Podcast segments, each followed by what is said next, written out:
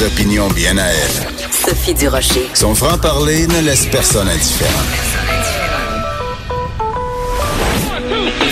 On n'est pas obligé d'être d'accord. Bonjour, c'est Sophie Durocher à l'antenne au micro de l'émission. On n'est pas obligé d'être d'accord en ce jeudi 10 janvier. Euh, janvier 2019, hein, c'est important. Regardez votre calendrier. C'est bel et bien écrit la date 2019. Non, on n'est pas en 1950. Pourtant, on pourrait penser qu'on l'est. Euh, dans les années 50, vous savez, les curés avaient la main mise sur à peu près tout ce qui se passait au Québec. Et euh, si on faisait pas assez d'enfants au goût du curé, ben le curé il sortait de son église puis il venait chez vous puis il vous disait ouais là vous êtes en train d'empêcher la famille. Puis il vous disait comment élever vos enfants puis ce que vous deviez faire ce que vous deviez dire. Ben c'est un petit peu à ça que ça ressemble. Il y a un manuel qui porte sur le nouveau cours d'éducation sexuelle à l'école qui propose aux parents de retirer carrément les enfants de ces cours là et de les donner eux-mêmes parce qu'on le sait qu'évidemment les parents c'est les mieux placés pour euh, donner des cours d'éducation sexuelle à leurs enfants. Et c'est un manuel qui euh, a reçu l'aval, en tout cas, de l'archevêché de Montréal, puisqu'ils l'avaient, euh, ils en avaient fait la promotion dans une de les de leurs euh, de leurs lettres, en fait, de leur newsletter. Mais aujourd'hui, l'archevêché se dissocie euh, tout à fait de ce manuel-là en disant non, non, non, on n'a rien à voir euh, avec ça. Ils viennent d'émettre un communiqué. Le diocèse de Montréal. Nous désirons clarifier que le livret en question est le résultat d'une initiative personnelle. L'archevêché n'est aucunement impliqué dans l'initiative ni la publication de cet ouvrage. Reste que ça crée une grosse controverse parce que dans ce pamphlet, dans ce dépliant, on affirme que ben, les enfants, il faut pas leur parler de sexualité trop jeune parce que ça va les mélanger dans leur tête. Faut pas leur dire que ce qu'ils ont entre les deux jambes, c'est un pénis ou que ce qu'ils ont entre les deux jambes, c'est une vulve. Ça risque de les traumatiser à vie. Alors, on va en parler avec Sylvie Lavallée, qui est sexologue et psychothérapeute. Bonjour Sylvie, comment vas-tu? Bon. Bonjour Sophie, je vais très bien, merci toi-même. Ben, J'espère que t'as pas été traumatisée dans ton enfance, que euh, à l'école t'as pas appris trop tôt comment s'appelait un pénis puis comment s'appelait une vulve, parce que pauvre toi, tu dois être en syndrome euh, hein, de traumatisme permanent. Euh, Qu'est-ce que t'as pensé quand t'as vu ça euh, ce matin dans les journaux, euh, ce, ce dépliant qui dit que bon, les enfants ont une pudeur naturelle et qu'il faut pas leur donner trop d'informations sur la sexualité?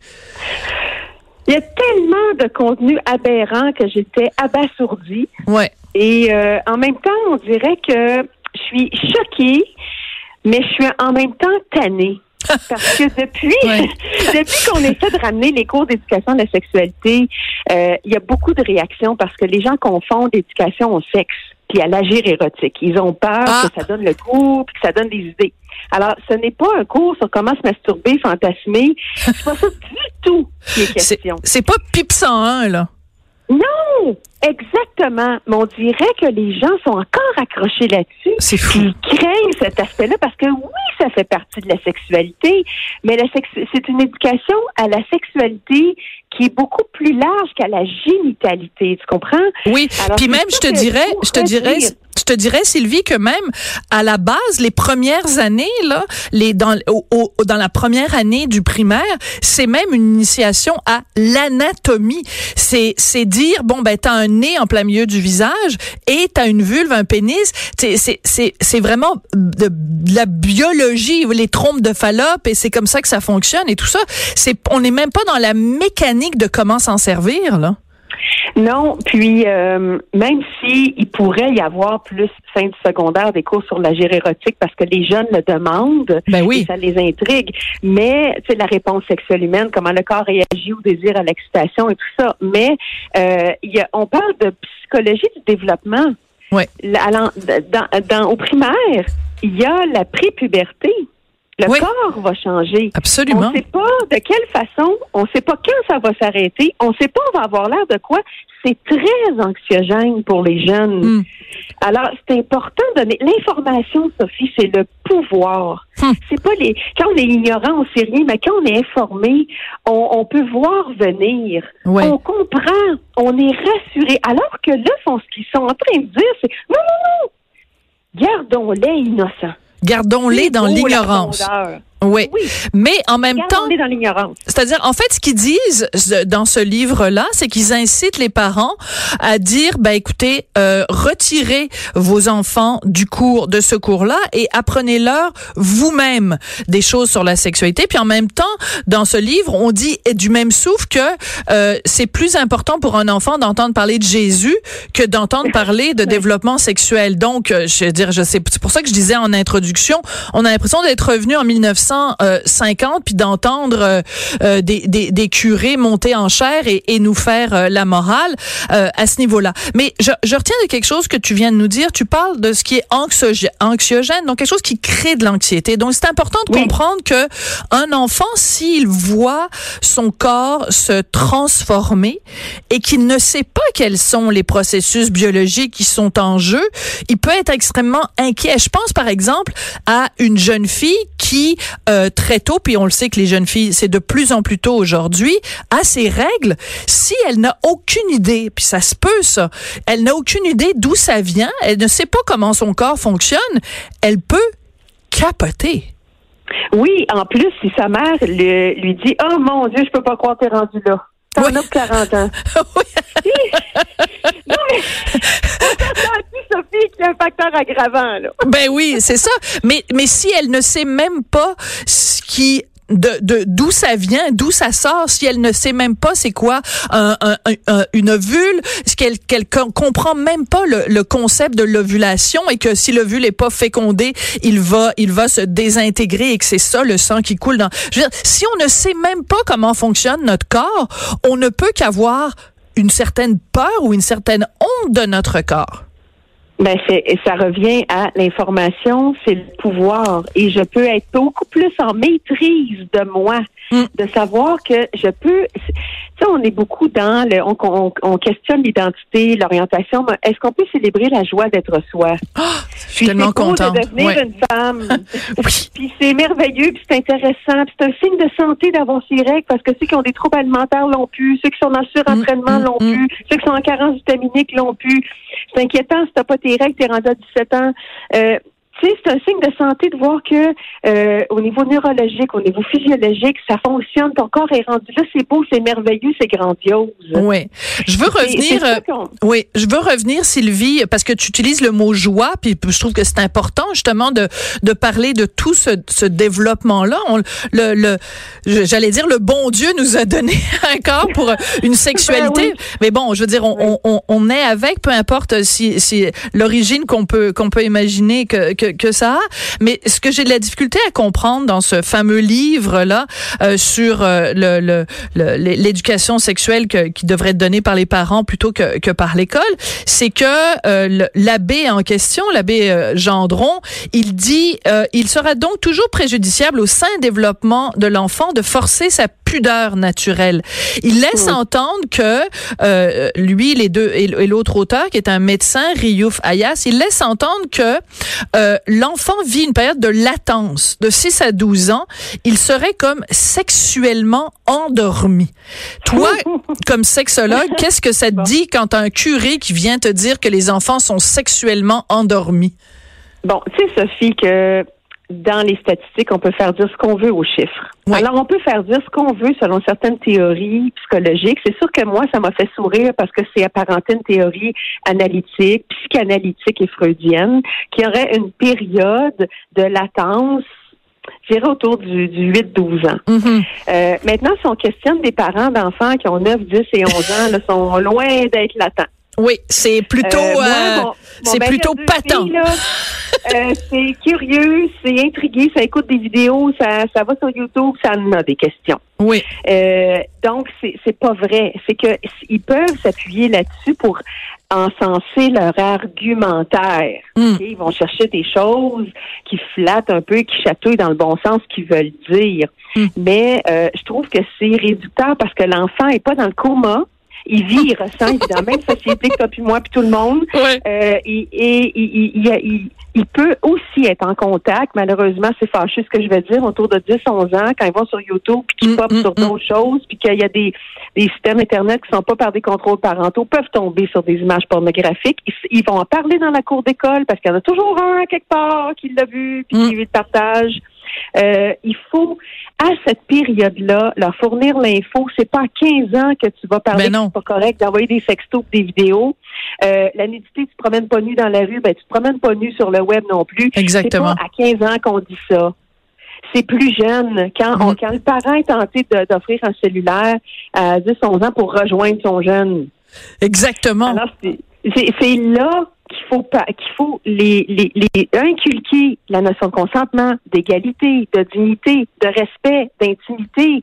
La vie privée, c'est quoi versus l'intimité peut être privée et non.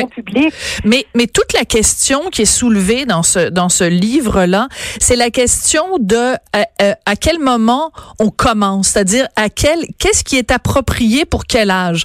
Je vais juste citer une phrase de l'abbé euh, Gendron.